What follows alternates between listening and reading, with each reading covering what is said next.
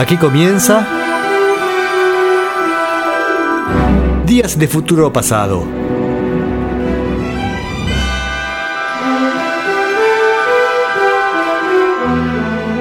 Una visión detallada del rock y del pop en sus primeras décadas.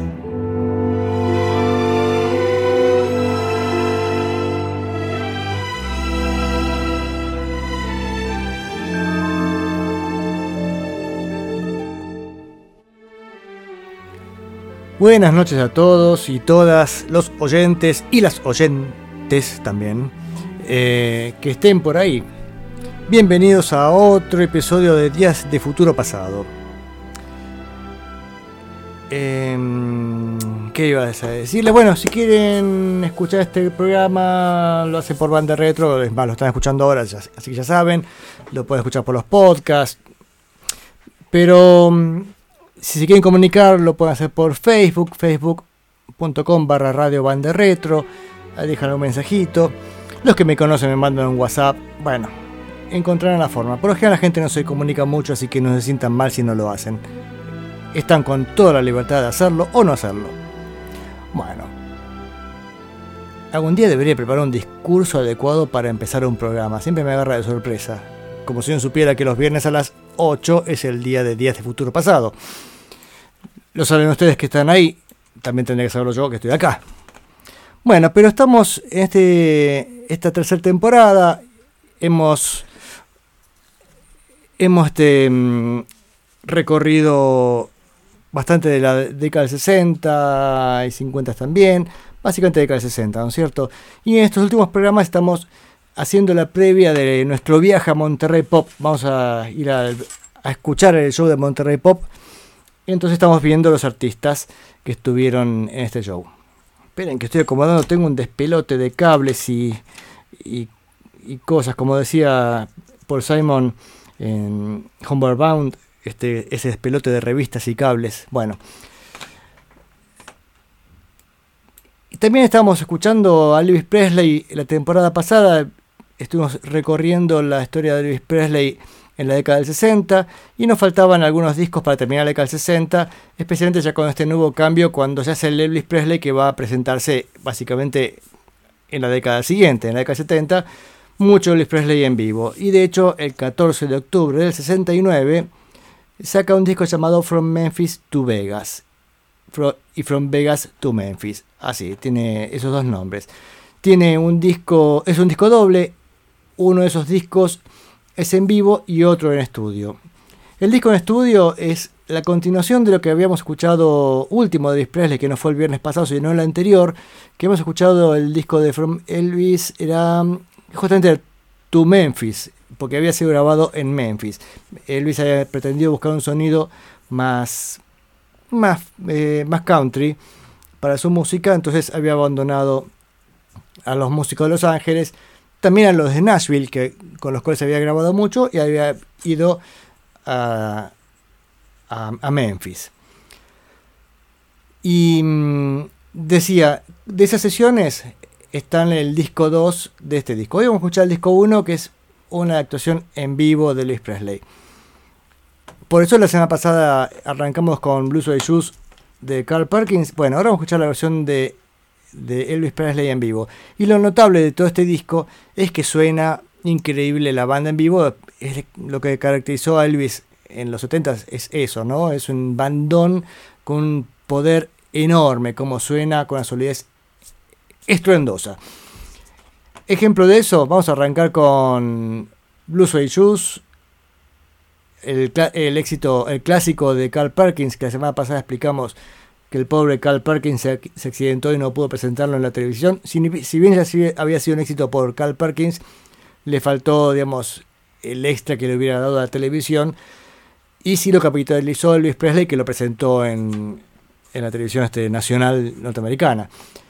Pero acá ya estamos hablando de muchos años después. Eso que les contaba era un hecho ocurrido en los 50, en, más específicamente en el 57 pero ahora este, Elvis, Presley, en este retorno a los escenarios lo hacía en vivo y con una banda muy poderosa. Vamos con dos canciones, decía Blue Suede Shoes, Zapatos de Gamuza Azul de Carl Perkins en la versión poderosa de Elvis Presley y después eh, una canción que había sido famosa en la versión de Elvis Presley en los 50, pero ahora en este disco del 69 con All Shock Up.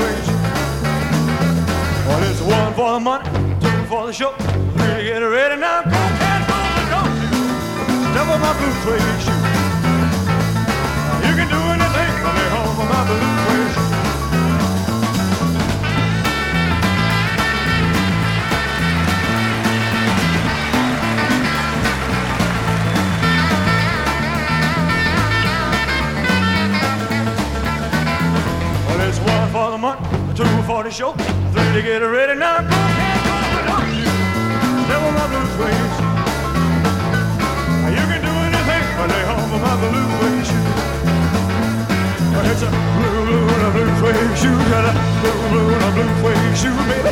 Blue, blue, and a blue suede shoes, blue, blue, and blue, blue blue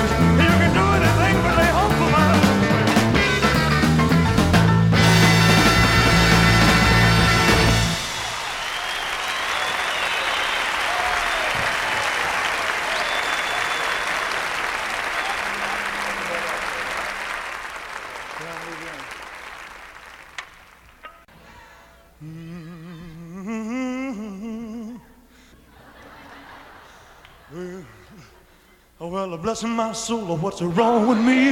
I met you like a man on a fuzzy tree. My friends say I'm acting wild as a bug. I'm in love. I'm all shook up. Uh-huh. Uh-huh. Yeah, oh. Well, my hands are shaky and my knees are weak. I can't seem to stand on my own two feet. Who do you think of when you have such a look? I'm in love. I'm all shook up. Uh-huh. Uh-huh. Yeah what's on my mind. I'm a little screwed up, but I feel fine when I'm near the girl that I love. It, my heart, my heart, it scares me to death when she touches my What a chill I've got. Her lips are like a volcano that's hot.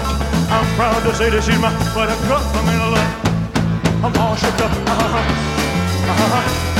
Yeah, yeah. Oh, please don't ask me what's on my mind. I'm a little screwed up, but I feel fine when I'm near the girl that I love. It so it scares me to death when she touches my hand. What a chill I got. Her lips are like a volcano that's hot. I'm proud to say that she's my buttercup. I'm in love. I'm all shook up. Uh-huh. Uh-huh. Yeah,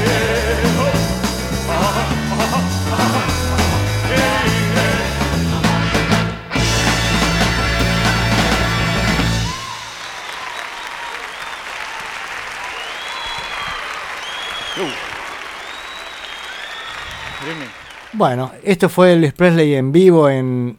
Acá tengo el dato exacto de dónde fue, pues en Las Vegas es un poco amplio el decirlo.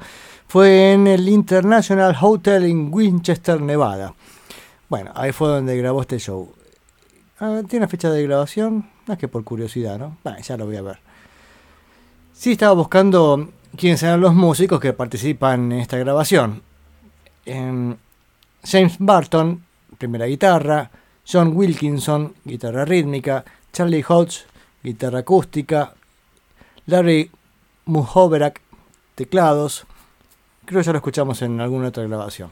Eh, Jerry Sheff en bajo, este era el bajista que había estado mm, en el disco LA Woman de los Doors, ¿se acuerdan cuando pasamos la temporada pasada, LA Woman? Bueno, el bajista era este mismo Jerry Sheff. Ronnie Todd en batería, increíble la fuerza que tiene este baterista y las voces de fondo de Millie Kirkham, The Imperials, The Sweet Inspiration y Bobby Morris y su orquesta. O sea, una orquesta impresionante. Acá está la fecha de grabación, 25 de agosto del 69. A ver, a ver. El disco es. Este disco en vivo es bastante parejo. Elegí unas canciones para elegir algunas, pero la verdad es que cualquiera que pudiera, hubiera puesto daba lo mismo porque todas sonaban con, un, con la misma fuerza y la misma calidad. Pero vamos a seguir con un par de rock and rolls más y después alguna canción de ya de esta última etapa de Bliss, porque es más, hace en vivo hace Worlds, la canción de los VGs, que será del 68 si no me equivoco, y, y hace algunas canciones de las nuevas de Elvis de, de, sus últimos discos, no solamente estos clásicos en vivo. Pero vamos primero con un par de clásicos más. Hound Dog y después un medley formado por Mystery Train y Tiger Man.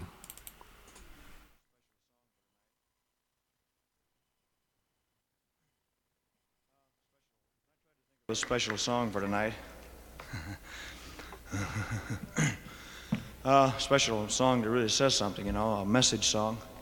I uh, I, uh, what'd I do? Oh, yeah, I came up with this.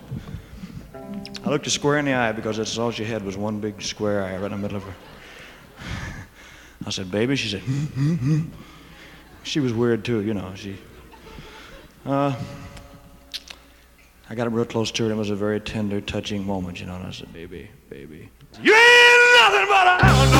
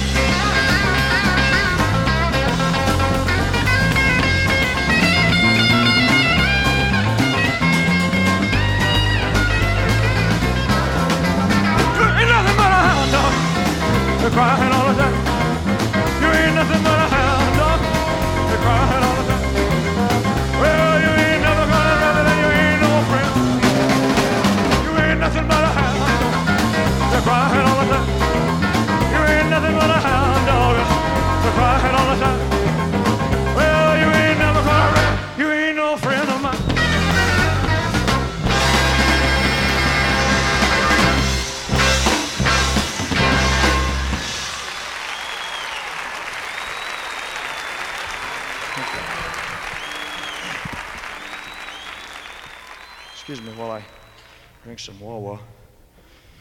If I take time out to drink water, just look at me and say, Is that him? Thought he was bigger than that. Squirrely looking guy. One of the first records I ever did, ladies and gentlemen, was uh, Be Still, Still.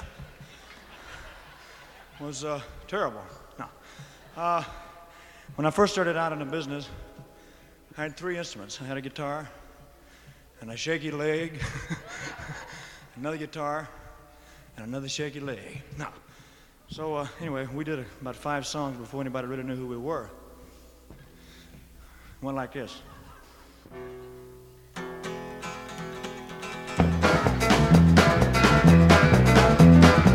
Train I ride, 16,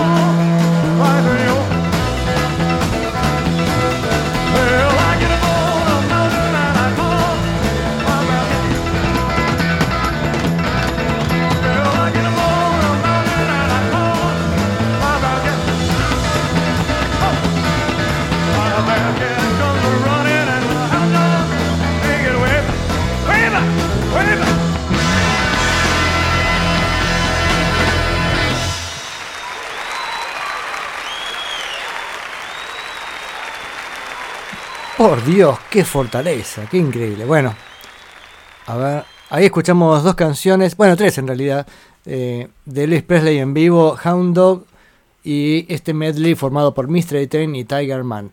Vimos recién cuando arrancó Mystery Train que se escuchó una guitarra acústica. Bueno, ese también es Elvis, que toca la guitarra acústica en algunas canciones. Y mm, leyendo acá, bueno, este los datos técnicos del disco, dice que también hace sobre grabaciones en Johnny B. Lo cual indica que este- estos discos están en vivo, aunque tiene bastante retoque en estudio. O no sé si bastante, lo que sí seguro tiene eh, en estudio es ese mm, agregado del, parece, de aplausos que parece son estratégicos, ¿no? Tenían un- una gran at- atención, especialmente en los 60s, cuando hacían discos, cuando grababan discos en vivo, de grabar al público. Lo cual me parece bastante, diría, incómodo desagradable porque a veces se tapa al- a los músicos y lo lindo de escuchar a los músicos. Pero acá para darle, darle emoción hacen eso de meter este... Este, uno se imagina que Elvis se acercó al escenario y las chicas empezaron a aplaudir con, con más furor. o le revoleaba una patada y ahí, pues vieron que ese, no sé cuándo empieza a hacer esas, esos pasitos mm, él había, había estado practicando judo, si no me equivoco, o algún arte marcial, y, o karate, qué sé yo, y empezaba a hacer esas, esas tomas de judo de karate ahí en el escenario como especie de baile, ¿no? Y eso, por supuesto, provocaba este, en la multitud los aplausos y todo, y el furor. Vamos a escuchar una canción más. Ahí antes tenemos un mensaje de Gabriel. Este, salud Gabriel. Gabriel este es Gabriel Ravarini, el famoso Gabriel Ravarini del programa La Neurona Nocturna. De paso aprovecho para invitarlos los miércoles en esta misma radio, miércoles en este mismo horario de 20 a 22 está La Neurona Nocturna de mi amigo Gabriel Ravarini que los va a pasear por cualquier época del rock con un montón de bloques bastante mm, variados. Eh, Por supuesto, lo que digo es escucharlo en vivo, o si no, si, si se, ¿y qué se tratará la neurona nocturna? Bueno, busquen los podcasts que están por todos lados. Búsquelo, pídalo así. La neurona nocturna podcast está en Apple Podcasts, Spotify, no sé cuánto, y bueno, y un montón de plataformas del universo. Ahí este, van a poder escuchar este, la neurona nocturna. Ah, tanto dije esto y no dije el mensaje. Ah, qué cabeza de novia. Hablando de Elvis Presley, este, dice, eso parece Kiss en los 80s. Hacían en vivo todos los temas a los repedos. Así, literal, ¿eh? Sí, sí este. Elvis hacía, este- es verdad que hacía estas canciones, pero rapidísimo, demostrando que la banda tiene solidez, que sea, ¿a qué velocidad que, lo- que lo toquemos? Lo tocamos como si pusiéramos el on play en 45, decían. Bien, este, y también estamos por darle la, bien- la bienvenida, no sé si ya, llegó Mochín Rubén al, a, colaborar con el programa, siempre hace aportes a la distancia, este, mi sostén, no, no el sostén que se están imaginando, con un bastón, ahí está, así no, así no se imaginan este, obscenidades. Bien, vamos a escuchar una canción más de este disco en vivo. Y en este caso, estas canciones nuevas que, que estaba trayendo Elvis Presley de su disco anterior, creo que era, había sido simple, Suspicious Minds. Vamos a escuchar. La versión en vivo es bastante más larga que el estudio y tiene un tratamiento como si fuera las canciones este, religiosas que también conocía Elvis o esta especie de, de espíritu de los, vale, los justamente. Elvis conocía muy bien de gospel, spirituals y todo eso, entonces incluso una canción como esta la lleva a ese, a ese plano, digamos, de poder eh, levantar al público, ¿no? Esto, esta especie de comunión que se crea entre el público y los músicos y, y el furor que cómo lo va manejando. Este, sí, Suspicious Minds como Plutón es furor. New record just came out, uh, ladies and gentlemen. I hope you like it. Uh, it's called Suspicious Minds. We're caught in a trap. I can't walk out because I love you too much, baby.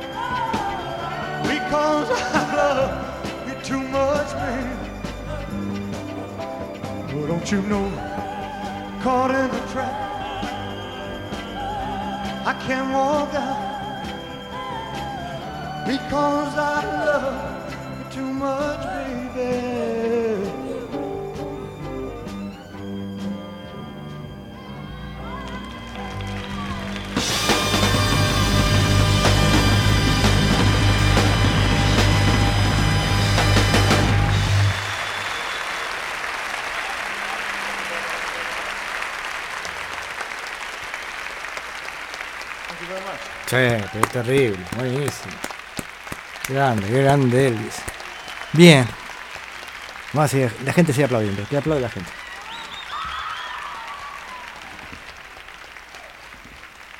Bueno, esto fue Suspicious Minds de este disco de Luis. Este, el disco se llamaba From Memphis to Vegas y From Vegas to Memphis. Recordemos que es un disco doble, entonces cada uno tiene como hacer el, chiste que va de un, lado y para otro, ¿no? Y el bajista impresionante Jerry Chef.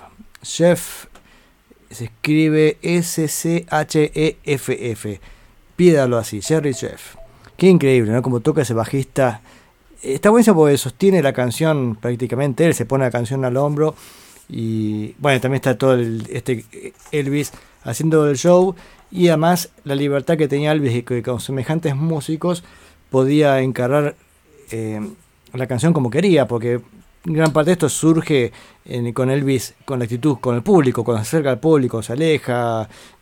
Este, si ven los shows van a ver que no es tanto el ensayo, si, está ensayado por supuesto, pero en gran parte es lo que surge en el momento de la emoción del en vivo. Genial, genial, genial. Bien, nos despedimos de Elvis por ahora porque ma mañana, digo, el viernes que viene vamos a escuchar el, el disco 2 de, de este doble long play de Elvis. Pero en de mientras. Sa, sa, sa.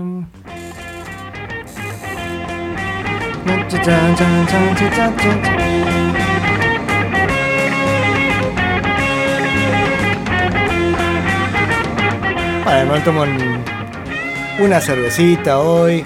Aunque hace un frío, hace un frescocho. Chao Elvis, así dice. Bien. Se ha ido Elvis. ¿Y quién llega ahora? A ver. Vamos a estar nuevamente, como venimos haciendo en estos últimos programas, eh, hablar de la importancia de la impro en el show en vivo de Elvis. Ah, eso dice Mochín. Sí, volvimos al tema de Elvis, pero sí, este, realmente es importantísimo cómo sonaba en vivo y cómo Elvis manejaba al público y realmente y cómo podía improvisar, ¿no? De esa manera. No es que improvisar haciendo una cosa eh, diciendo, bueno, ahora viene el solo de teclado, el solo de guitarra. No, la improvisación está en, en cómo, en la dinámica de la canción, cómo levantarla, cómo bajarla, eso es impresionante. Bien. Eh, Elvis has left the building, dice Gabriel como decían los shows de Elvis cuando terminaba Elvis, porque a veces también la banda terminaba tocando con Elvis saludando, ahí sacudiendo la capa como si fuese ahí volando como un superhéroe. Y mm, hasta que por los parlantes se anunciaban, Elvis se fue del, del edificio, ya está, chao, no está más. y así. Bien, bien, bien. No solo Elvis, sino en general, dice Rubén, pero estoy leyendo mensajes, ¿no? Los shows en vivos. Igual, viste, ahora Rubén, ya que planteas el tema del, de los shows este, en general, por ejemplo, las, las bandas suelen estar muy aferradas al libreto, ¿no? Me parece que más con los tiempos más modernos que son mucho más profesionales, todo está muy arreglado, se perdió un poco esa dinámica de decir, bueno, acá este, nos liberamos y, y vemos a dónde nos lleva la, la, música, ¿no? Eh, cuando el tema está bien ensayado se puede tocar zapando y le da mucha vida, es verdad. Ahora sí, bien. Volvemos ahora a lo que sigue. Lo que sigue es un poco lo que veníamos charlando hace un par de programas, que es la previa al Festival de Monterrey Pop. Ya hemos visto los músicos que estuvieron el, el día 16 de junio, que hasta este momento podemos decir que eran ah, algo bastante pop, Sí, pop, porque habíamos visto The Association, Paupers, Blue Rolls, Beverly, Johnny Rivers, Eric Burdon and the Animals y Simon Garfunkel, que ya los hemos escuchado en otros programas.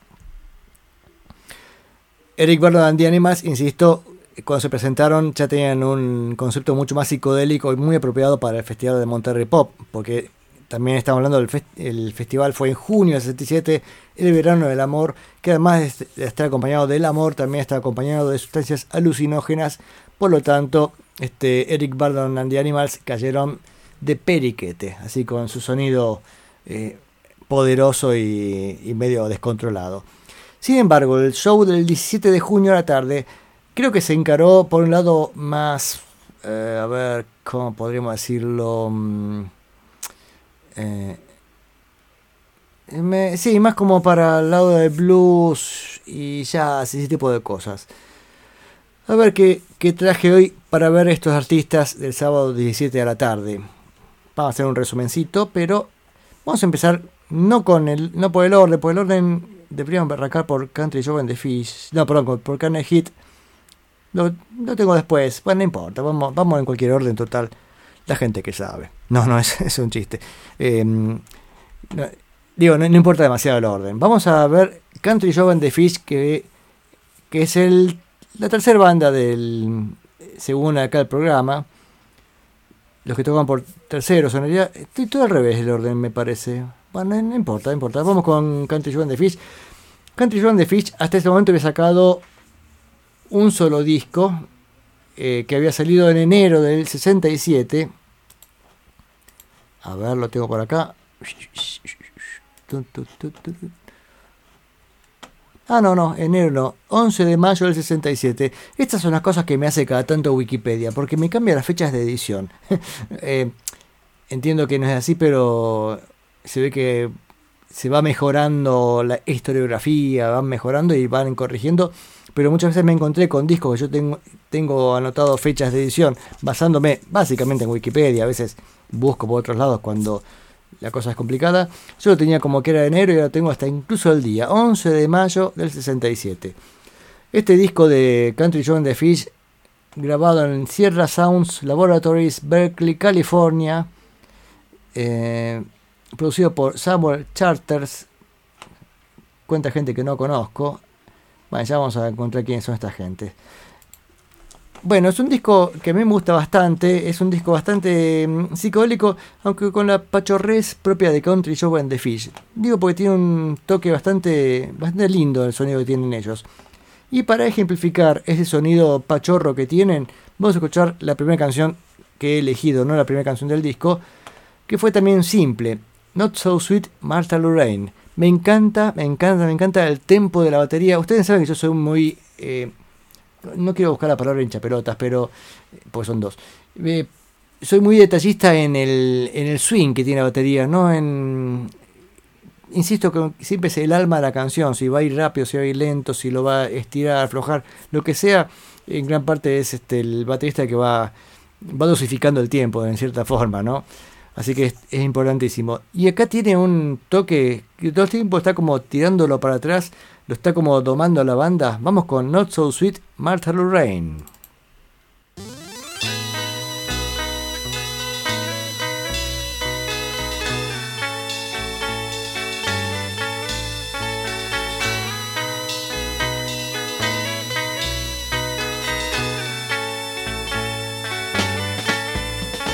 She hides an concealed on a shelf. Behind volumes of literature based on herself. And runs across the pages like some tiny elf.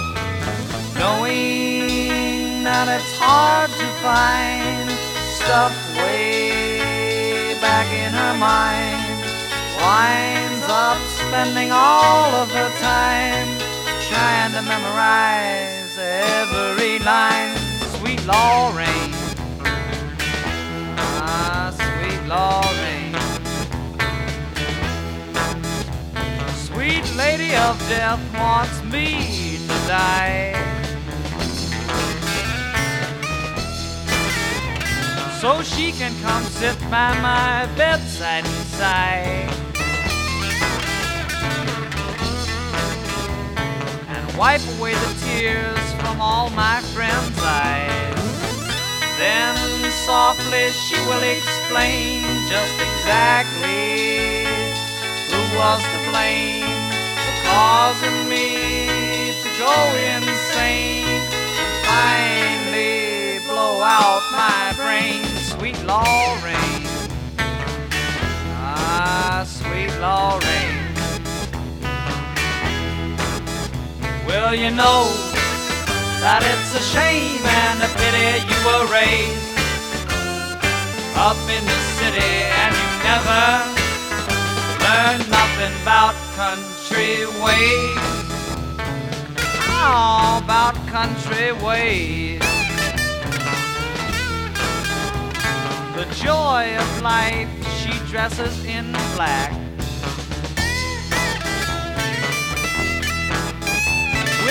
Celestial secrets engraved in her back. And her face keeps flashing that she's got the knack.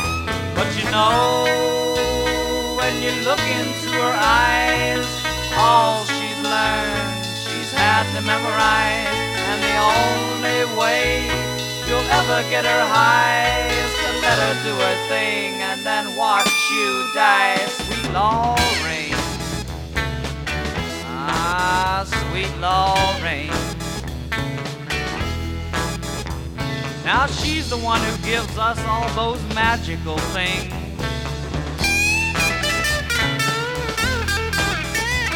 And reads us stories out of the I Ching.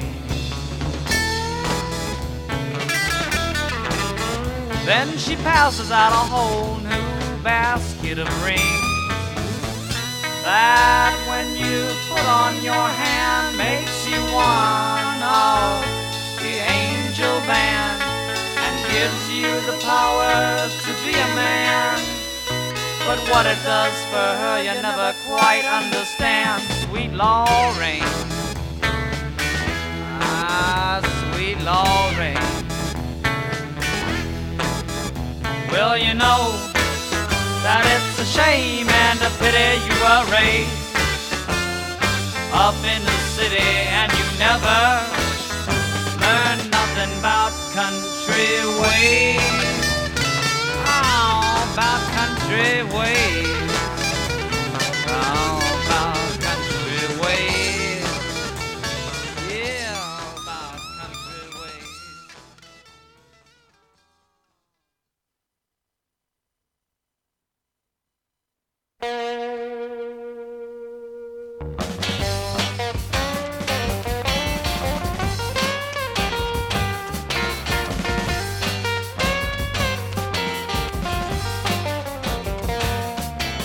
pare, pare, pare, pare, deténgase, deténgase, Superbird. Perdón, que estaba mandando saludos acá a la audiencia, este, y me colgué con el saludo. Perdón, perdón. Ahí estamos. Bueno, esto fue Not So Sweet, Martha Lorraine. Qué lindo Country Show and the Fish. Me encanta, me encanta. Bien, estaba viendo un poco, dije, a ver, a veces me pongo a buscar los artistas y lamentablemente siempre me encuentro que están todos ahí este, ya del, ot- del otro lado, en otra vida. Por suerte, Country Joe McDonald vive, nacido el primero de enero del 42, así que anda con sus 80 ju- juveniles años. Country Joe McDonald. Bueno, acá ya estoy diciendo un poco la formación porque faltó decir quiénes Ca- Country Joe and the Fish. Country Joe and the Fish era, estaba formada por Country Joe McDonald, em, era el líder, el guitarrista rítmico, bueno, toca un poco de todo. Barry Melton, primera guitarra. David Cohen, Cohen en guitarra rítmica. Bruce Bartol, bajo, que tocaba la Bartola. Perdón. Gary Chicken Hirsch, batería. Em, ¿Qué va a decir? Este, bueno, ellos tocaron en Monterrey Pop con las caras pintadas, no, no estilo Kiss, pero sí así como algunas de- decoraciones bastante eh, bastante curiosas, con casco ahí, una, una cosa bastante rara. Y también tocaron en, en.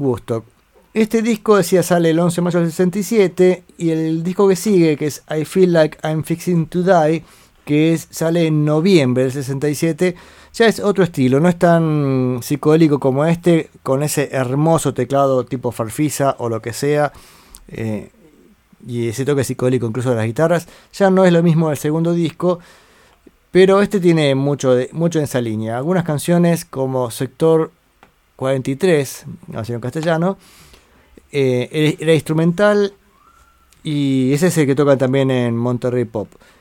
Así con un momento de Quail y así bastante, bastante fumada la cosa. ¿Qué más podemos decir Country Show and the Fish? No sé, está buenísimo, me encanta este Country Show and the. Vamos con dos canciones en esta línea así psicodélica. Superbird, que recién había arrancado este, de golpe, si no me equivoco, creo que tiene un falso comienzo y arranca de vuelta. Y después la canción Love, Amor.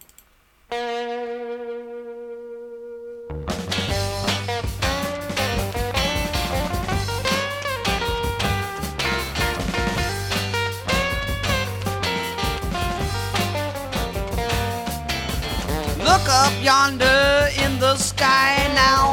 What is that I pray? It's a bird, it's a plane, it's a man insane. It's my president, LBJ. He's flying high, way up in the sky, just like Superman. But I have got a little piece of kryptonite. Yes, I'll bring him back to land. Said, come out, Lyndon, with your hands held high. Drop your guns, baby, and reach for the sky. Got you surrounded and you ain't got a chance. Send you back to Texas, make you work on your ranch. Yeah, yeah. Oh, yeah.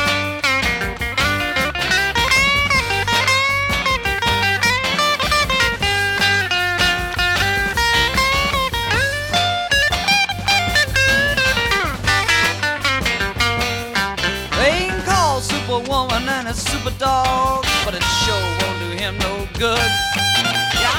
Found out why from a Russian spy that he ain't nothing but a comic book.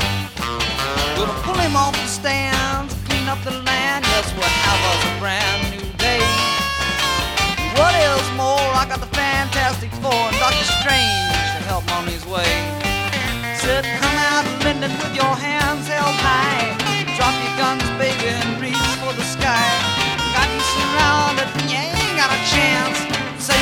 To Texas, make you work on your ranch. Yeah, yeah. Oh, yeah. Yeah, gonna flowers.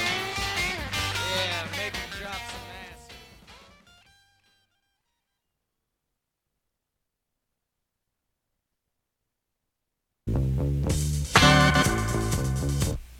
Oh, come on. deep in my heart, baby, I know that you care. Deep in my heart, babe,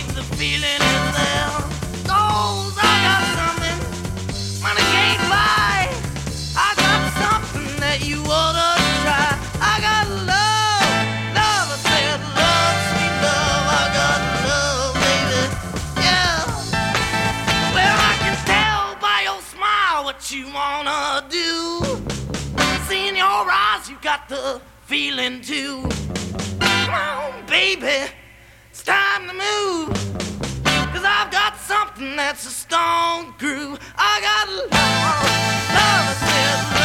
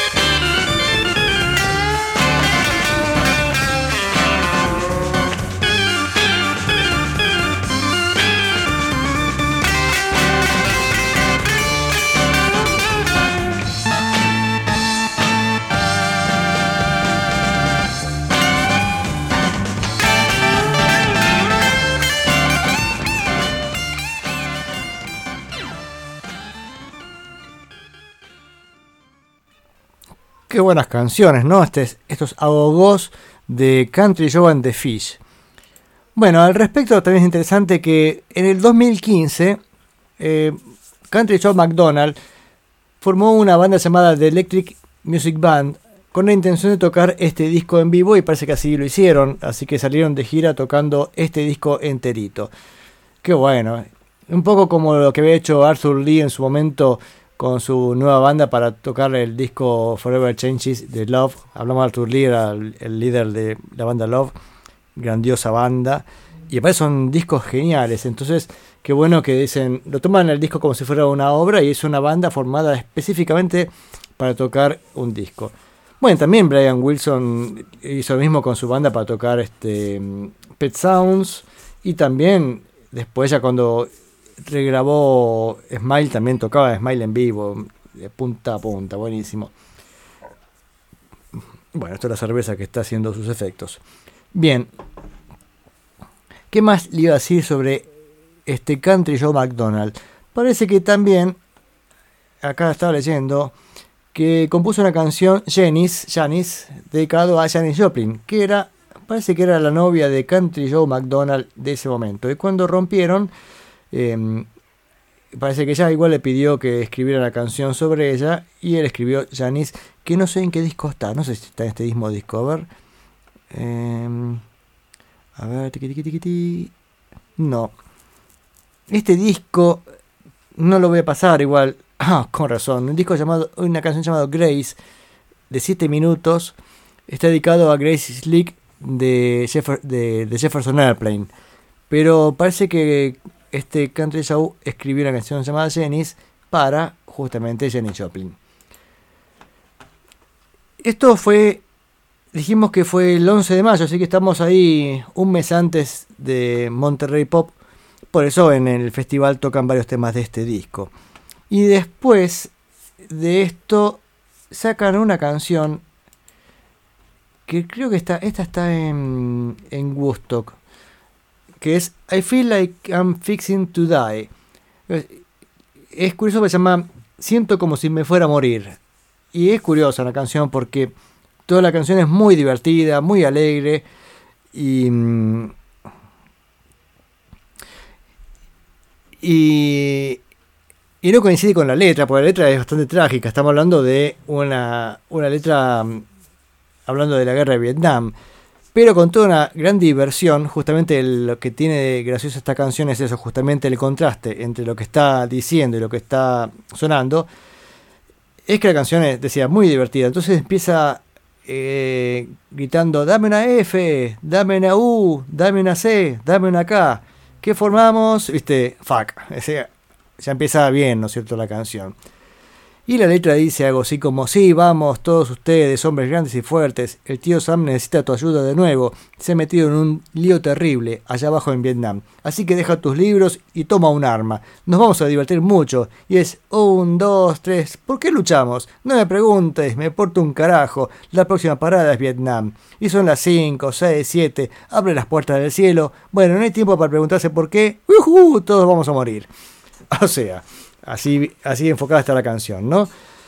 Por supuesto, la letra tiene otros momentos así mm, divertidos, entre muchas comillas, como el único comunista bueno es el que está muerto, eh, y sabes que la paz solo se puede ganar cuando lo hayamos volado a todos al reino venidero. Bueno, vamos a Wall Street, no seas lento, porque esto es una guerra a go-go. Eh, hay mucho para ganar, suministrando al ejército las herramientas del oficio, solo espero y rezo para que si tiramos la bomba la deje caer en Vietcong.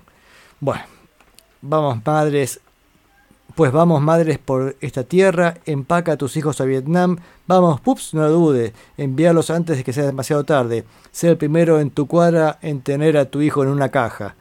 Y un, dos, tres, ¿por qué luchamos? Me importa un carajo, así dice la canción. Bien, Hubiera estado buenísimo que arrancara la canción, pero se me cerró la ventanita del reproductor. Acá está, listo. Vamos con Country Joe and the Fish, este, sintiéndose que está a punto de morir, con mucha felicidad por luchar por su patria. Give me an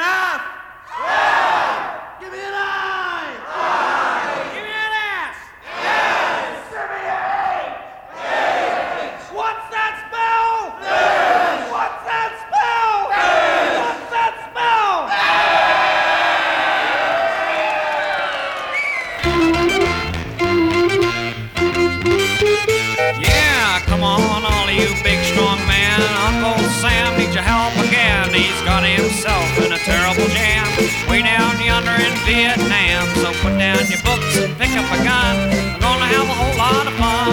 And it's one, two, three. What are we fighting for? Don't ask me, I don't give a damn. Next stop is Vietnam. And it's five, six, seven. Open up the pearly gates.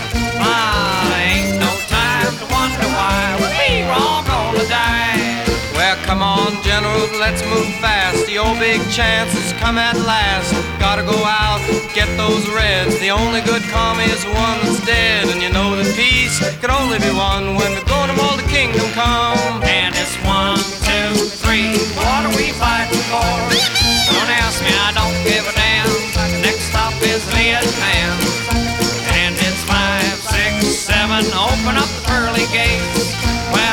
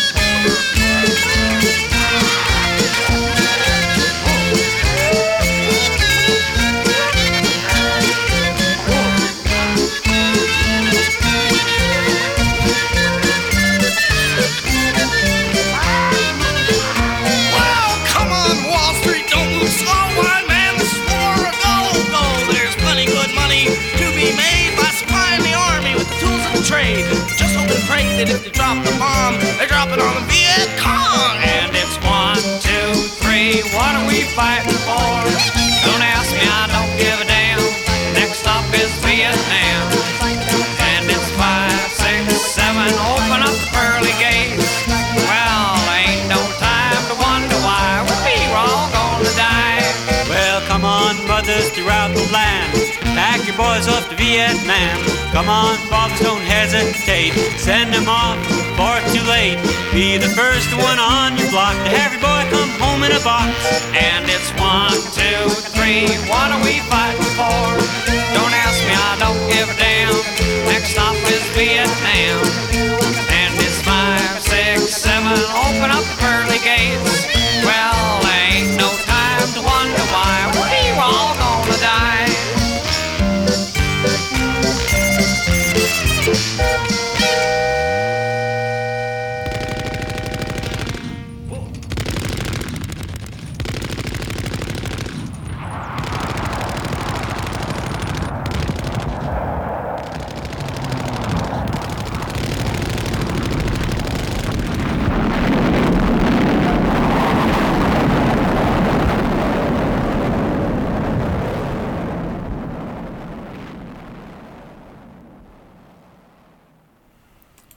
Y ese final de explosiones y trágico se contrapone con la diversión de la canción anterior, ¿no es cierto? Va, de, Country Joe and the Fish haciendo I Feel Like I'm Fixing to Die.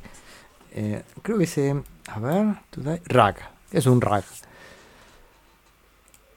Impresionante. Buenísimo Country Joe and the Fish. A ver, creo que tenemos mensajes. A ver. em, mención especial para los kazoo, que, son- que sonó ahí en esta canción con una especie de trompetita hecho, hecho a mano, ¿no es cierto? A mano, con ese, esa boquilla. Eh, Ah, me parece que hay una canción de Metallica que empieza así, nos aporta Gabriel el dato. Y explota Días de Futuro Pasado, sí, así es. Pero bueno, esto era, era una de las bandas, creo que de ese sábado de tarde. A ver, si me permiten, sí, yo voy por, por ellos, ¿eh? yo voy a ir al sábado de la tarde. A ver, el viernes ya fui por varios, en realidad, porque The Association, eh, Eric Burdon the Animals y Simon Garfunkel me pueden, así que lógicamente hubiera estado ahí. Este sábado de tarde, bueno, sí, por Big Brother, el Holding Company con Jenny Joplin, que ya va a llegar también. Aparte, el show de ella es muy, es muy bueno, el show, que ya les conté la, la vez pasada, creo, ¿no?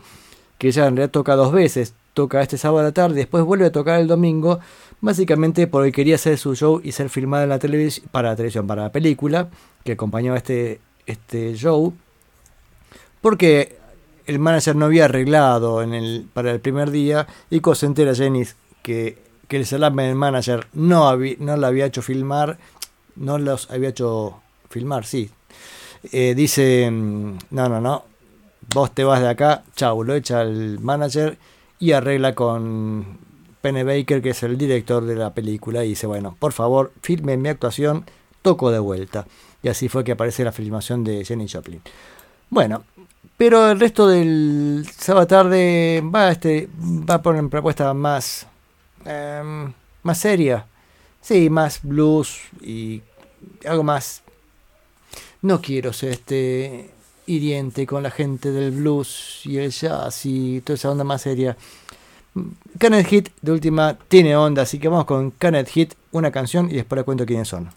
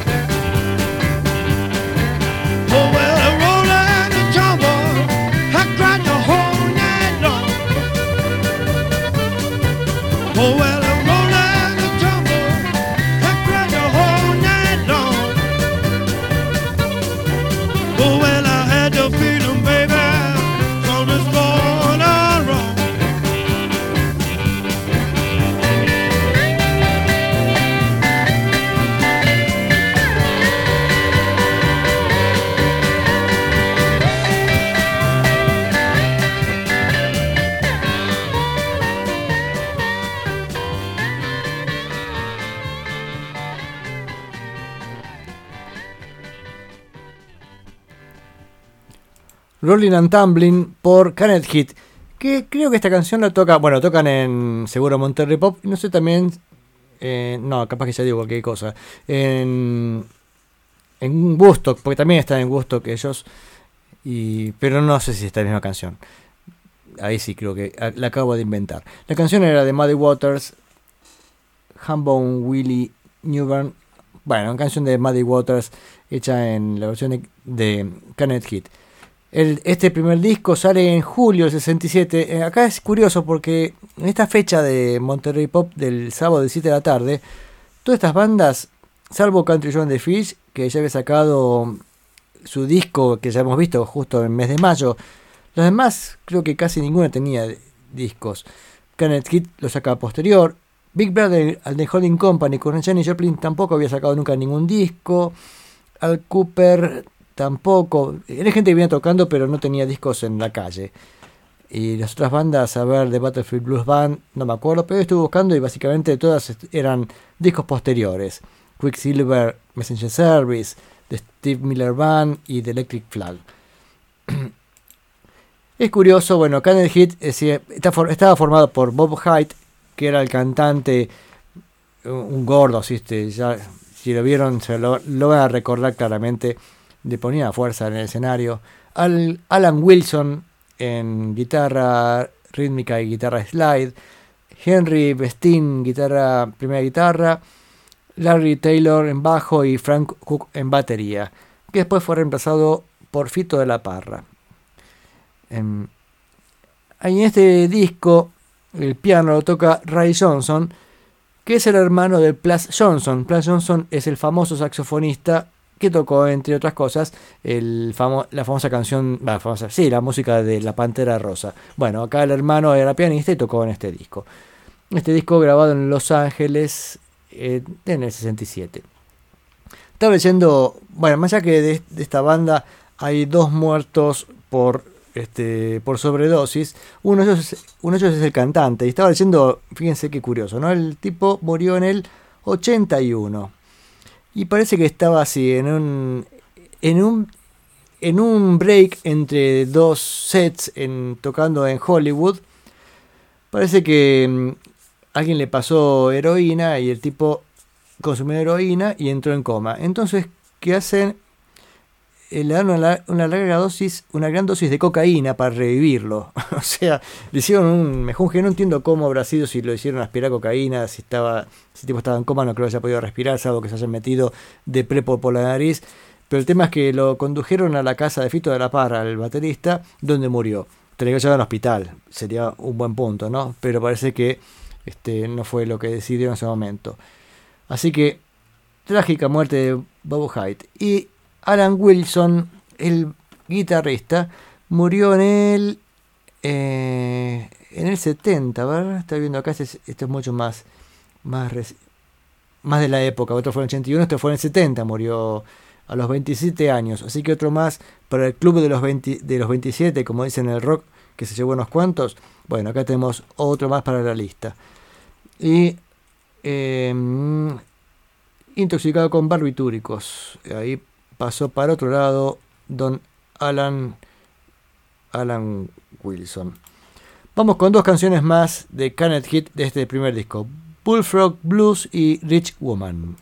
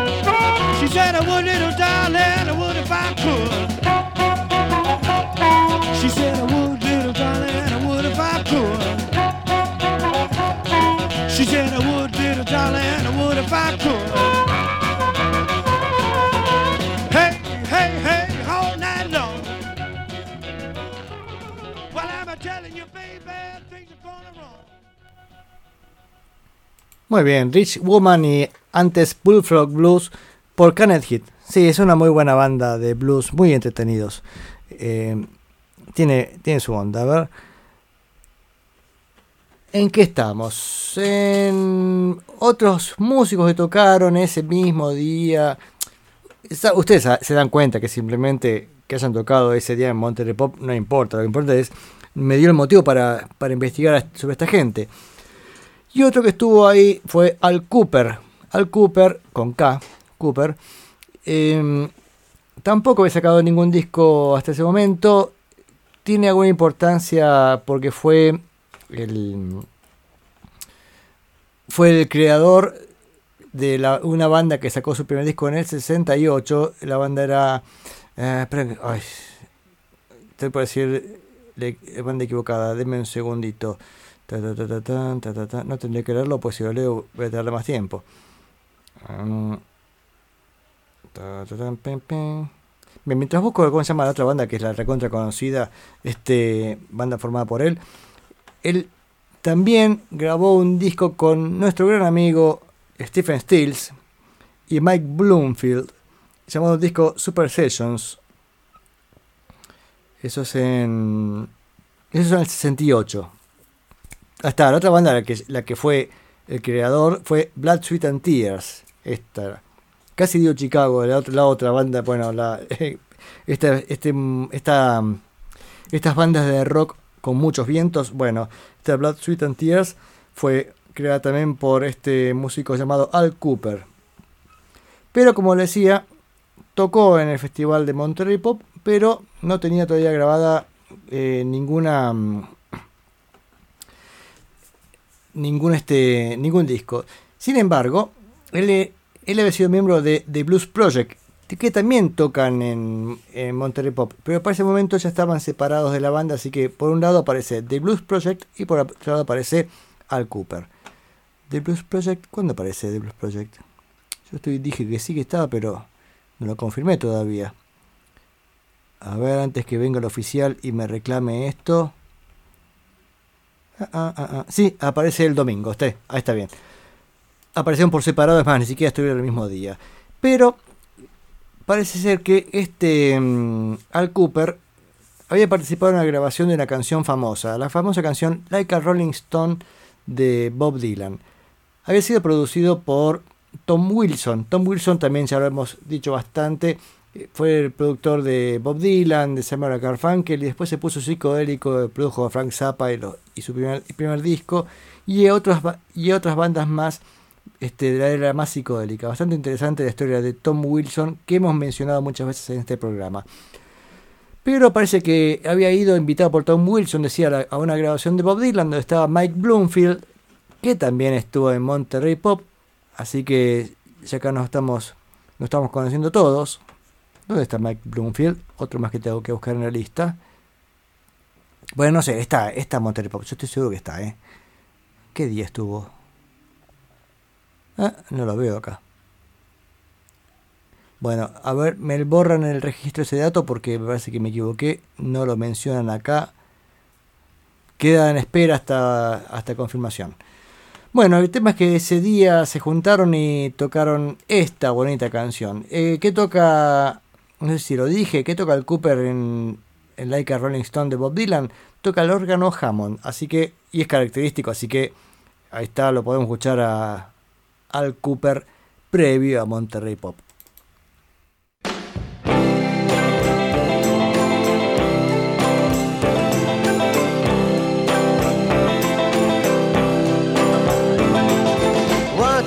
Time you so fine, the bumps of in your prime. You, people call, say beware doll, you're bound to fall. You thought they were all kidding you. You used to laugh about everybody that was hanging out. Now you don't talk so loud. Now you don't seem so proud about having to be scrounging.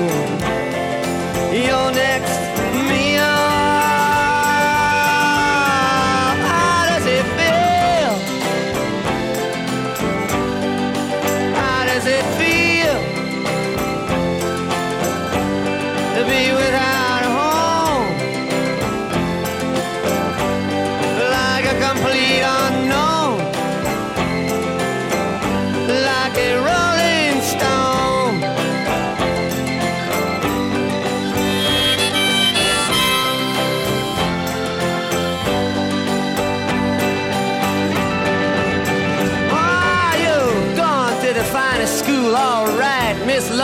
you know you only used to get juiced in it.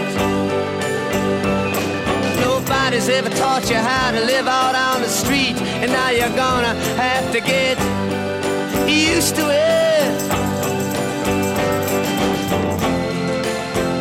You say you never compromise with a mystery tramp, but now you realize he's not selling any into the vacuum of his eyes and say, Do you want to make a deal?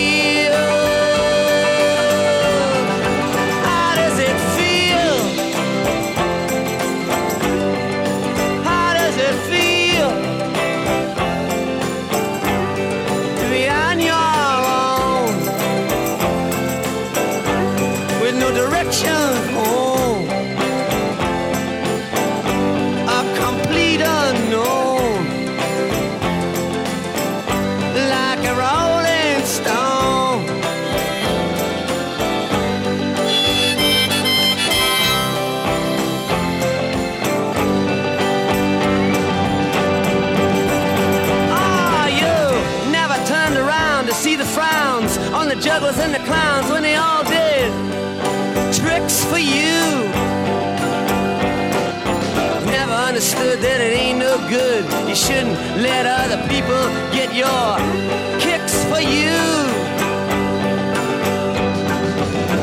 You used to ride on a chrome horse with your diplomat who carried on his shoulder a Siamese cat.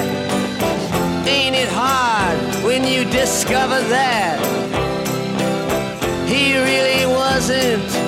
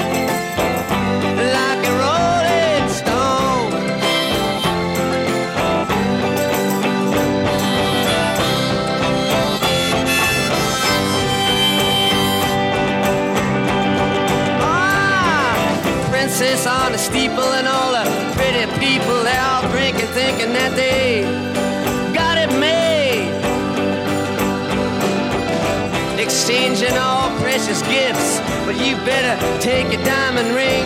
You better pawn it, babe. You used to be so amused at Napoleon in rags and the language that he used. Go to him now, he calls you, you can't refuse. When you ain't got nothing, you got nothing to lose. You're invisible now, you got no secrets to conceal.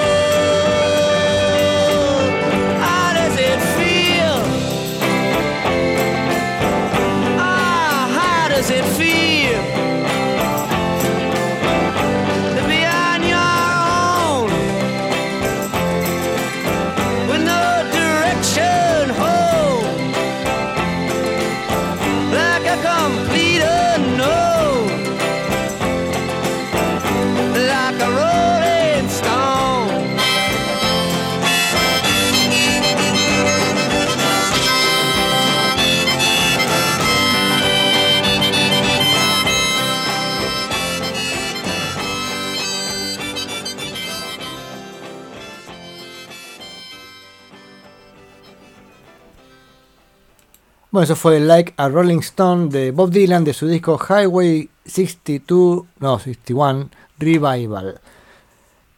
Y decía que tocaba mm, Al Cooper el teclado y Mike Bloomfield la guitarra, que era su amigo, y ahí fue que dijeron, che, este, vamos juntos. Mike Bloomfield, yo dije que estuvo en Monterrey Pop y, y puede ser que haya estado porque también Mike Bloomfield había sido músico de quien será nuestro próximo invitado, que es Paul Battlefield, que tiene una banda llamada Paul, Battlefield Blues Band. En su disco del 65 toca Mike Bloomfield. Así que después voy a buscar este, en algún lado si estuvo también acompañándolo a, a Paul Battlefield eh, o no. Bueno, ya lo anunciamos al próximo invitado. Por Battlefield vamos a escuchar una canción de su disco. A ver. Pero antes que, antes que pasemos a otra cosa. eh, no, esta vez lo de Dylan ya pasó. Sí, acá está viendo la formación de Dylan, ya está bien. Paul Battlefield Blues Band saca un disco en el 67. O sea, el- ah, no, es- esto es es de diciembre. Porque era canción de este disco que después que, también tocó en Monterrey Pop. Esto, pues, esto está en diciembre del 77. ¿Será que me ha cambiado la fecha como me pasa a veces? Bueno, no importa. Vamos a escuchar esta canción de Paul Battlefield Blues Band. One More Heartache. Que también fue estos músicos que estuvieron en Monterrey Pop el sábado a la tarde.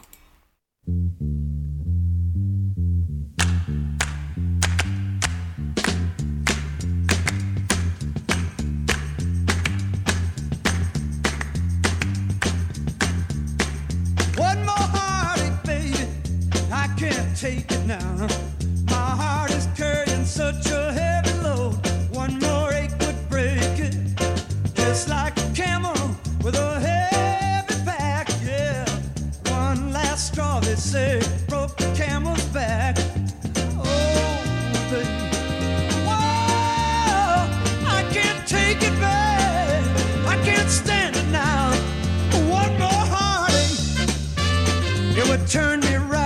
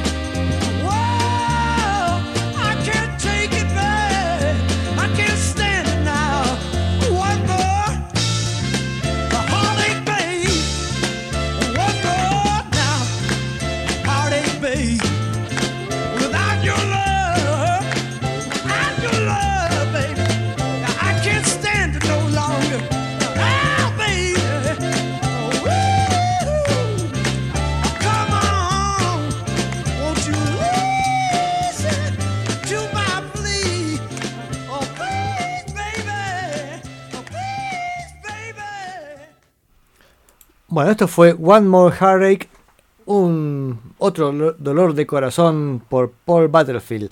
Esto es del disco The Resurrection of Big Boy Crabshaw. Y acá apareció el dato que estamos buscando. Decimos, este Mike Bloomfield ya está, ha estado como escapista porque se me iba de un lado para, para otro. Y sí estuvo en Monterrey Pop, pero estuvo con una nueva banda llamada The Electric Flag. O sea, había estado tocando con Paul Battlefield Blues Band en, el en sus discos anteriores y acá ya se había ido a, una nueva banda que se llama The Electric Flag. Que recién sacan disco en, el- en el 68. O sea, fíjense, eh, decía muchos eh, artistas de ese día no habían sacado discos, eran de esta onda bluesera. O sea, el sábado tarde es para escuchar blues, básicamente. Y me imagino que entre bambalinas se conocían todos, porque ya hemos visto que todos han estado con todos con el debido respeto, ¿no? También está Quicksilver Messenger Service, que también está uno de estos, creo que, ya lo buscaremos, o Steve Miller Band. Pero vamos a pasar a la, artista de la noche, imagino que ha sido revelación, eh, al menos en, el en la filmación del festival, insisto, no es la, de la filmación del día sábado, sino que la filmación del día domingo, está la filmación, decía, de Big Brother de Holding Company, y se la ve en un momento a Mamá Cass, casi, digamos, anfitriona, porque el festival ha sido organizado por, entre otros, em, papá. ¿Cómo se llama? ¡Oh, qué cabeza de novia! De Mamas de Papas. Bueno, el flaco, John Phillips. Bueno, este, ella, la, otra chica de, compañera de la banda, está ahí entre el público viendo a Jenny Joplin y se ve que lo mira, la mira con la cara diciendo, wow, qué magnífica cómo canta esta mujer. Admirando a Jenny Joplin y se presencia en escena. Big Brother Holding Company saca su disco en, el, en, en agosto del 67, o sea, después del festival, tal vez aprovechando el éxito que habían tenido. A ver, voy a confirmarlo porque, como les digo, a veces me encuentro con que, a veces, que cambian pero Big Brother me cambia la fecha de edición y por ahí digo güey cosa. Al de Holland Company. Para mí el disco más interesante de, de ellos es el que sigue que se llama eh, ay qué cabeza de novia. Chip Thrills. Ese es el que sea el segundo disco del 68 pero este disco a ver ya me cambiaron un mes Eh, publicado en septiembre del 67 es muy interesante también. Y es curioso porque acá Jenny Joplin no es tanto como fue después, que ya era Jenny Joplin con The Fulty Boogie Band o lo que fuera, sino que acá era Big Brother and the Holding Company. Big Brother, sabemos el personaje del libro 1984, ¿no? Y su, y y su banda Sostén. Vamos a empezar con Bye Bye Baby. A ver cuánto podemos escuchar. Vamos a escuchar dos canciones pa- para empezar. Bye Bye Baby, que ar- arranca así con una onda country blues, y después Easy Rider. Dos canciones de esta magnífica banda, muy entretenida, Big Brother the Holding Company.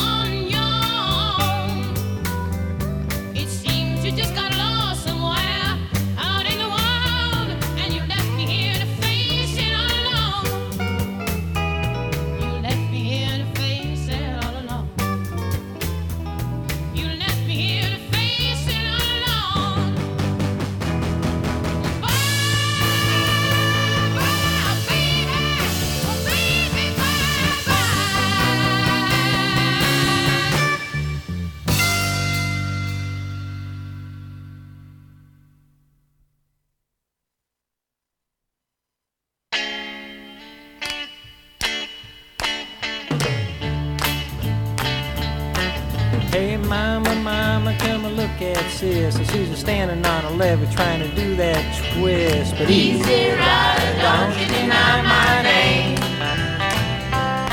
Oh no, oh no. Well, I got a girl with a diamond ring. I tell you, boy, she knows how to shake that thing. It's easy, easy rider, don't you deny my name. Oh no. Oh no.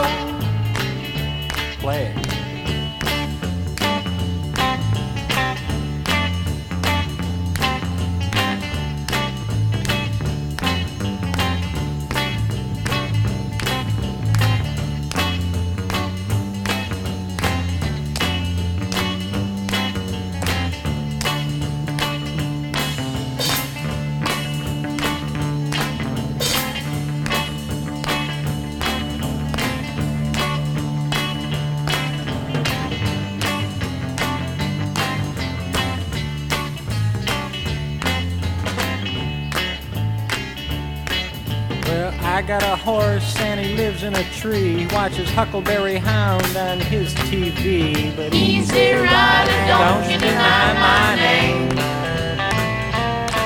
Oh no. Oh no. I would buy you a plastic suit and I would even buy you some cardboard fruit. But easy rider, don't you deny my name. Oh no. Oh no.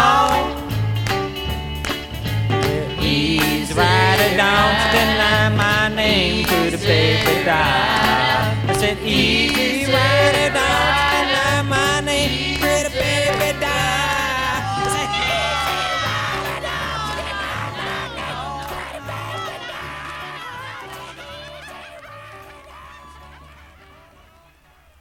Oh, qué final, ¿eh? Easy Rider y antes Bye Bye Baby.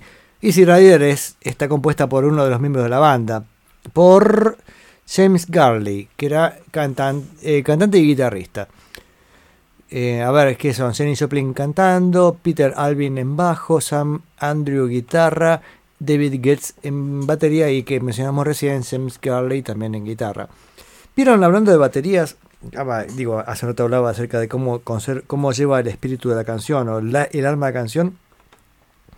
Que este no es el caso, justamente acá parece que la batería está siguiendo a la banda. La banda está, está a su velocidad y el baterista está, se está acoplando a lo que hace el resto.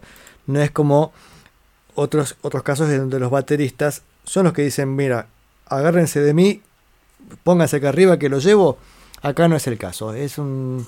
Por eso no suena la banda eh, muy, muy firme.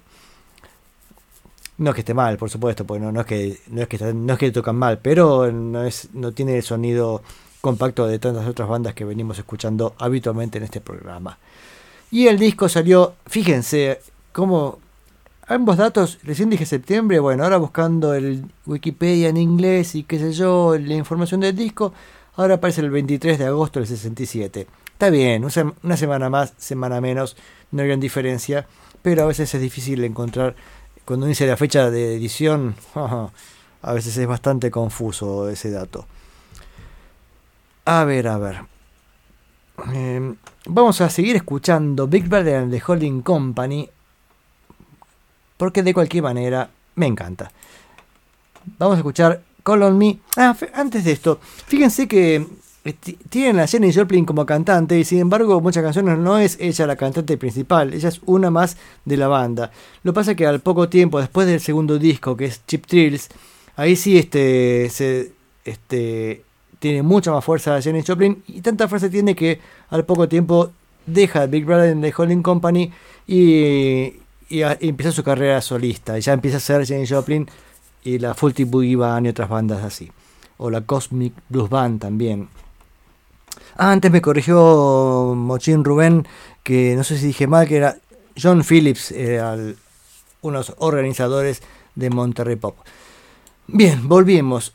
Eh, Call on Me eh, y Woman is Losers. Esta canción, Woman is Losers, como si las mujeres son perdedoras.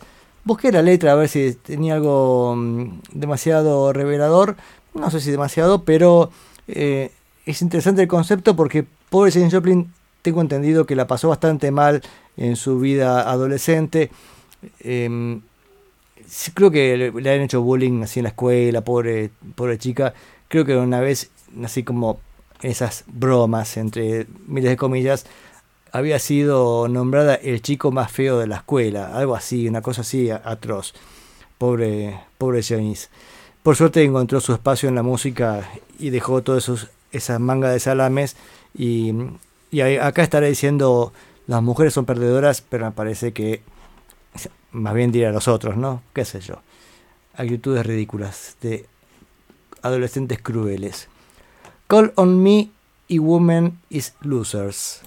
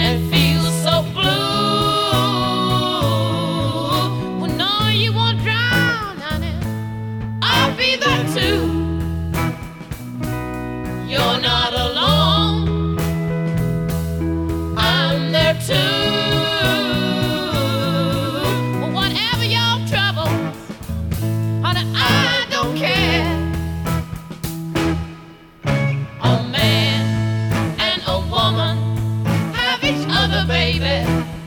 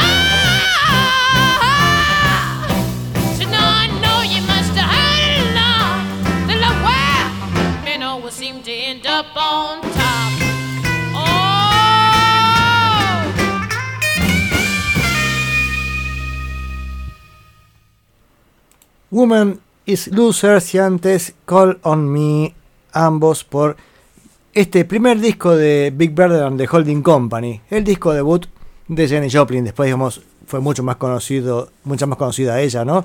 Pero acá, acá empezó, por eso decía, este, ni siquiera es la voz principal, o es una de las voces principales de la banda, pero no es la única, ¿no? Ejemplo de eso es la canción que vamos a escuchar a continuación, Blind Man. Eh, si me equivoco, la canta El Muchacho. El Muchacho, porque no me acuerdo el nombre. Bueno, están escuchando Días de Futuro Pasado por esta banda retro. Son las 10 menos cuarto, nos quedan 15 minutos de programa. Y nos quedan un par de canciones más de Jenny Joplin, de, mejor dicho, de Big, Brother and the Holding Company.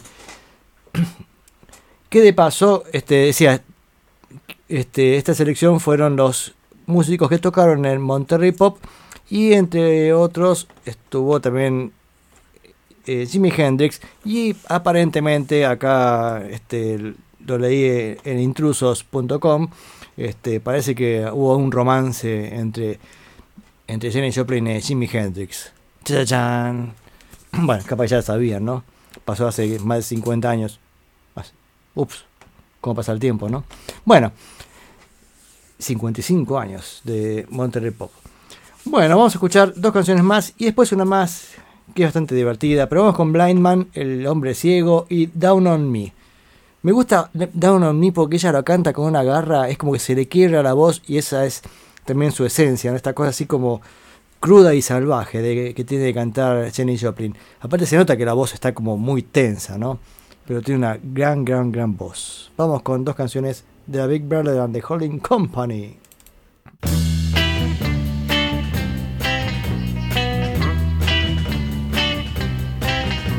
Well, blind man stood on the way and cried. Blind man stood on the way and cried. Blind man stood on the way and cried, crying, Oh, show me the way.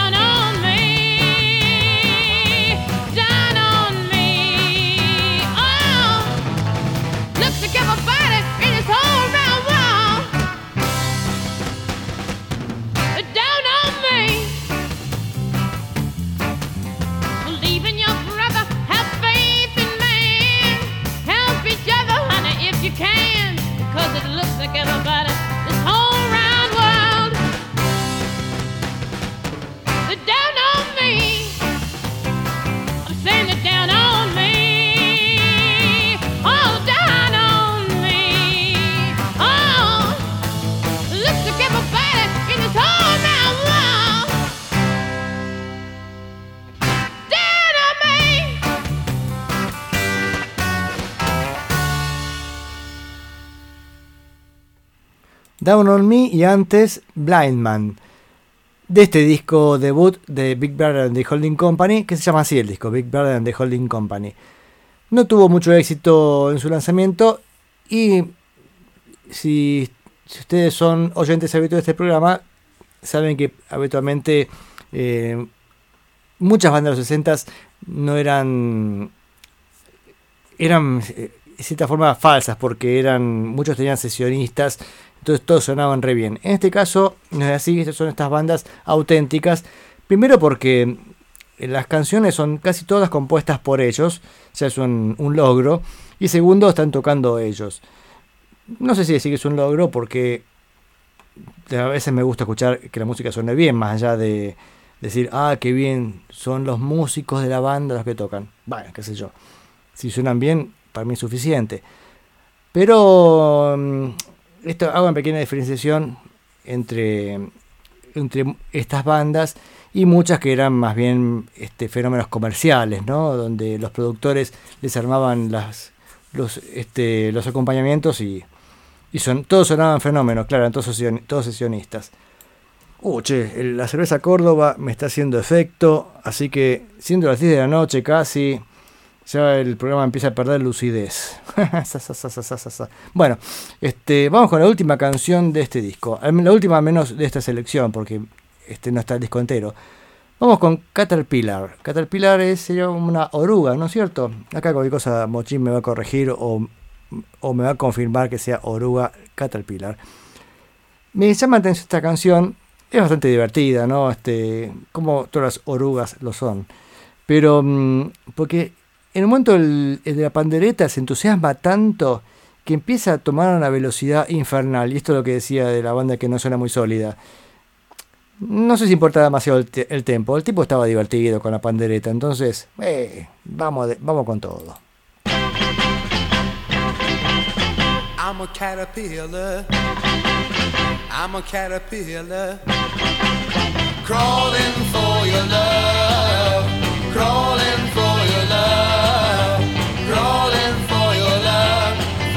love. I'm a butterfly. I'm a butterfly. Flying for your love. Flying for your love.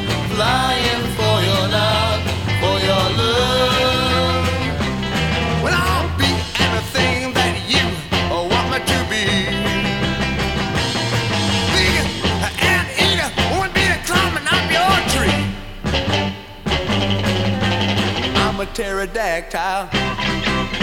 I'm a pterodactyl. Dying for your love. Dying for your love. Dying for your love. For your love.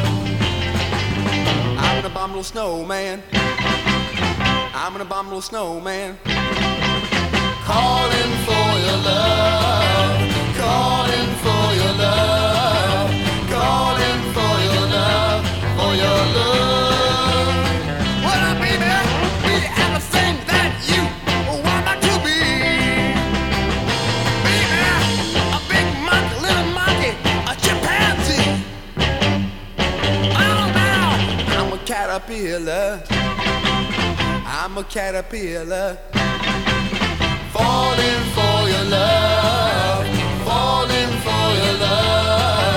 Falling for your love. For your love.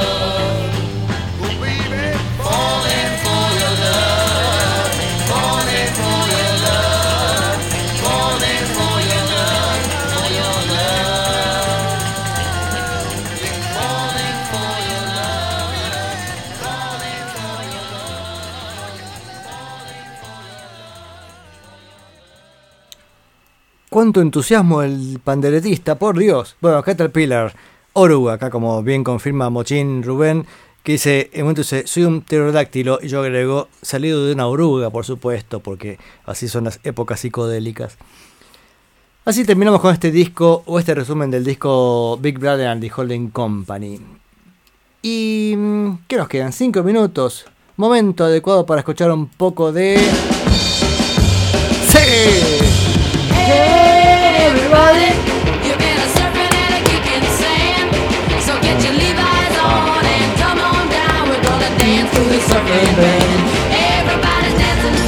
El momento dedicado a Hal Blaine. Para que. Eh, Hal, para, un co- calma, calma.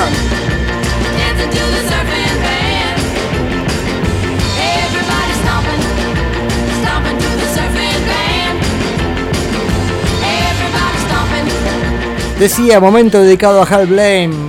Maestro, siga tocando.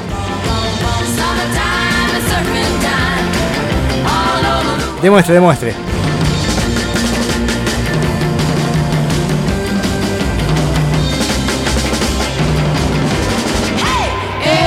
Qué grande, qué grande. Bueno. Gracias, gracias, Don Hal. Bueno, esa es la presentación de Hal Blaine, nuestro baterista estrella. Hablando de buenos músicos, qué gran, qué gran músico Hal Blaine. Eh, sabemos que es mi baterista favorito, sesionista, que estuvo por todos lados en la costa oeste y por eso tiene este espacio merecidísimo en este programa.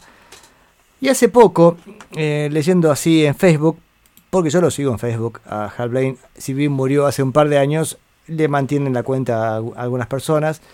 Eh, él murió creo a los 90 o 91 años, creo que era. eh, no sé quién manejaría su cuenta de Facebook, pero bueno, ahí apareció y aparecen cada tanto comentarios, la gente pone cosas, este, y hace poco me encontré con una sorpresa de una canción de los Monkeys. Recordemos que Hal Blaine tocó con, con muchos artistas, como sesionista participó en montones de proyectos. La semana pasada escuchamos casi todo el disco, no todo el disco de, de Association estaba tocado por él, pero también este, tocó con los Monkeys. Si bien no era el baterista eh, de los primeros discos de los Monkeys, que bueno, creo que ya está en el segundo en alguna canción, ¿eh? Eddie Ho había sido baterista del primer disco de los Monkeys, creo, ¿eh? No me no lo firmo por las dudas. Bueno, el caso es que más adelante, ya para el cuarto, quinto disco de los Monkeys, em, graba una canción llamada You and I. Y entonces ahí lo busqué esta canción. Está por suerte para escuchar la versión nada más que de instrumental, la backing track, la toma número uno. O sea, se juntaron y dijeron, vamos a hacer esto. Y entonces alguien pone así en Facebook esta canción, me gusta la forma de tocar la batería, que dicho sea de paso es impresionante cómo toca la batería. Usa mucho el recurso de, creo que se llama golpe fantasma, que en realidad es como que la mano izquierda pega el golpe fuerte, pero a su vez queda rebotando, haciendo como un golpecito de rebote impresionante. Y alguien le responde, dice, sí, todo lo que tuve que hacer fue llamarlo y salió así de una y buenísimo. Y el que escribía era un tal Bill Chadwick, que había sido el escritor de la canción y a su vez productor de esta sesión. Entonces, este, ahí también un poco se aclara esta cosa, porque a veces cuando hablamos de estos artistas de los 60, especialmente de esta parte, digamos, eh, no me gusta mucho la palabra mainstream, pero bueno, tal vez era la que, la que corresponde. Estos, estas bandas, digamos, exitosas, en realidad eran un rejunte de, por un lado, las, las caras visibles, que eran quienes aparecían en la foto de la portada, pero en el fondo era una gran sociedad entre compositores, productores y sesionistas. Básicamente este muchacho, este Bill Chadwick, en su momento tenía una canción, tenía la plata para producirla, dijo, a ver, voy a producirlo, este, se puso en contacto con, me imagino, con los, el los managers de los, los Monkeys, dijeron, bueno, listo, una canción de los Monkeys y todo esto, ¿no? Y ahí alguien le pregunta, dice, mm, ¿pero quién escribió esta canción? Dice, bueno, la escribí yo, dice, pero mm, aparece como dos autores, dice, no era inusual que en los 60 la mitad de los créditos se los llevara a otra persona, era parte del negocio. Dice, para mí era mejor tener 50% de algo que el 100% de nada.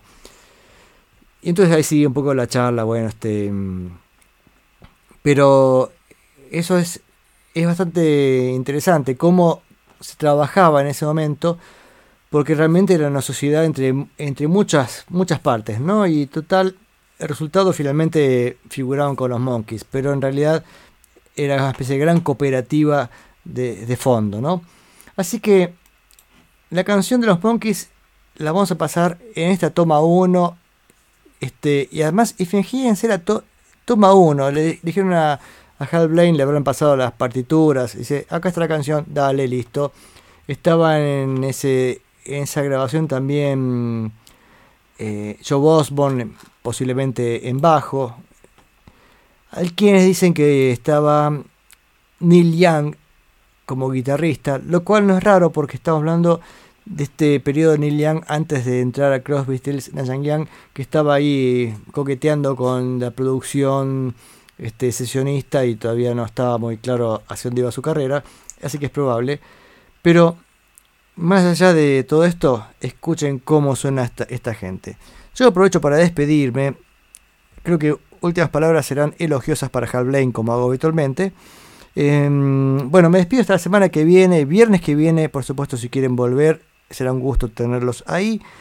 Para este Días de Futuro Pasado, decía viernes de 20 a 22. Escuchen la radio, por favor, que es una radio impresionante. En cualquier momento del día ustedes ponen play y tendrán música. Media hora cada día, estimula y sienta bien. Les mando saludos a todos, mucho gusto por estar ahí y escuchen cómo toca este baterista. Qué impresionante, qué grande Hal. Y con esto me despido. You and I por los Monkeys. Okay, here we go. You and I, take one.